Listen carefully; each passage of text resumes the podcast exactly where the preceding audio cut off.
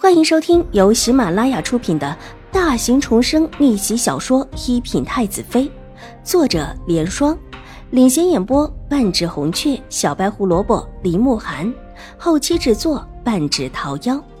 喜欢宫斗宅斗的你千万不要错过哟，赶紧订阅吧！第九百零一集。邵婉如的手稍稍的握了握，还真有一些疼。这手劲一下子的确用不上，顶着一头上有一些乱兮兮的秀发，一时没有明白楚留臣昨天是发的什么疯。玉洁替他上完了药，又拿了一块帕子替他扎了起来，然后才扶着他下床。看着被包扎的很严实的帕子，再看看妆镜里面带着茫然的自己，邵婉如觉得自己清醒了过来。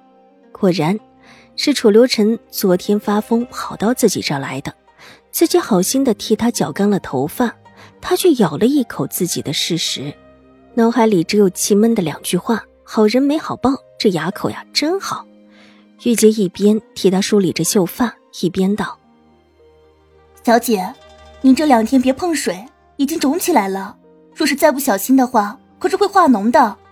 奴婢这药还是之前明秋师太给的。”但也用的差不多了，奴婢一会儿再去找明秋师太要一些。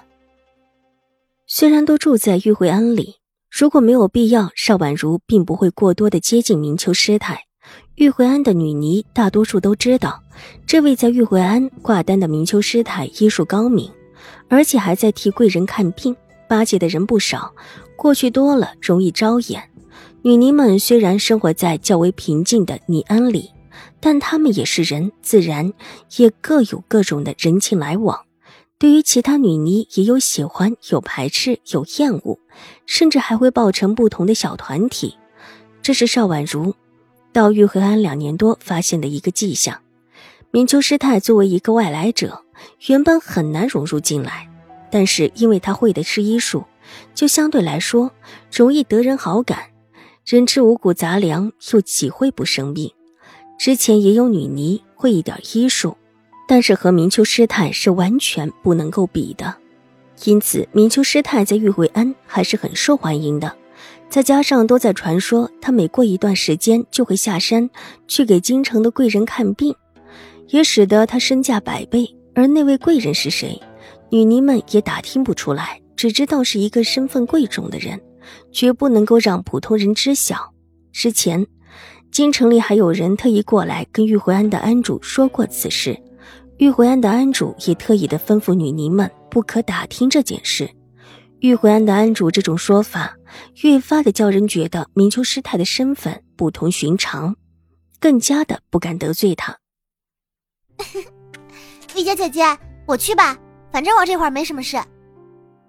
曲月在一边笑道：“那好吧，就要一瓶这个。”你说不清楚，就把这瓶带上，明秋师太会知道的。玉洁点了点头，拿着梳子往桌子上一点。好，那我现在就去。曲月走过去，拿起已经用光了的药膏瓶，转身出去了。在门口的时候，差一点和冲进来的青儿撞上，幸好青儿是个反应快的，身子微微一转，让开了曲月，而后握住了她的肩，就是避开了方才的力度。曲月扶着门框站稳了，一看是青儿，嗔道：“你这丫头，风风火火的干什么呢？”小姐，佛殿那里又有事了。青儿喘了一口气，放开曲月，进来禀道：“佛殿之前挖出了据说很邪门的镯子之后，就再也没有动了。听闻那里叫人觉得诡异，白天都似乎阴风阵阵。女尼们不去了，兴国公府不挖了。”刑部的人员觉得那里不会有跟他们有关的事情了。女尼们私下里偷偷的传言，这佛殿可能也沾染了邪气，否则怎么可能在雷雨夜突然被劈了，而且还烧起了天火？挖的时候还挖出了满屋子的黑蚂蚁，这种地方更容易叫人觉得这是不祥的，甚至还隐隐的有人传言，五小姐的确是生而不祥。至于白云观主的男扮女装的事，这时候知道的人还不多。但即便之后秀水道人的事情爆发出来，也可能还是有人不信的，觉得邵婉如就是生而不祥。当时看到银镯子的时候，可是有不少的人。鬼神之说原就玄妙，若是有心人故意利用，未尝不可以借此诋毁邵婉如的名声。毕竟邵婉如的生父生母确实已经死了，也因此邵婉如让青儿多注意佛殿那边的事情，总觉得这事儿啊还不算完。什么事儿？听青儿这么一说。邵婉如的水眸平静的从镜子里看了一眼青儿，佛殿那里跑出许多的黑色蚂蚁，一大片一大片的，吓死人了。全是蚂蚁跑出来，跑到什么地方了？邵婉如心头一动，就是全跑到了之前的贡品上。之前贡品里不是有一些馒头、糕点之类的吗？不知道是不是昨天的风大，有些压着上面的砖块倒了下来。正巧看到这些，上面爬满了蚂蚁啊！看到的人都吓坏了。青儿用手比划了一下，表示数量之多。之前挖出来的不是都扔了吗？邵婉如长睫扑闪两下，问道：“那个时候挖出来的都是好的，上面也没有什么蚂蚁啊。之前挖银镯子的时候，不免挖到一些糕点之类的，婆子们全部都丢了。”邵婉如特意留下晴儿，让她也取了一些碎屑回来，查验了一番。那个时候，这糕点上面都没有蚂蚁，这也是自己的镯子被挖出来之后，让所有人震惊不已的原因。糕点上没有蚂蚁，怎么这银镯子上倒是有蚂蚁了？但其实很简单，兴国公府做的糕点有问题，没放糖，没有任何甜味在里面，所以沾了蜜的镯子上就有蚂蚁。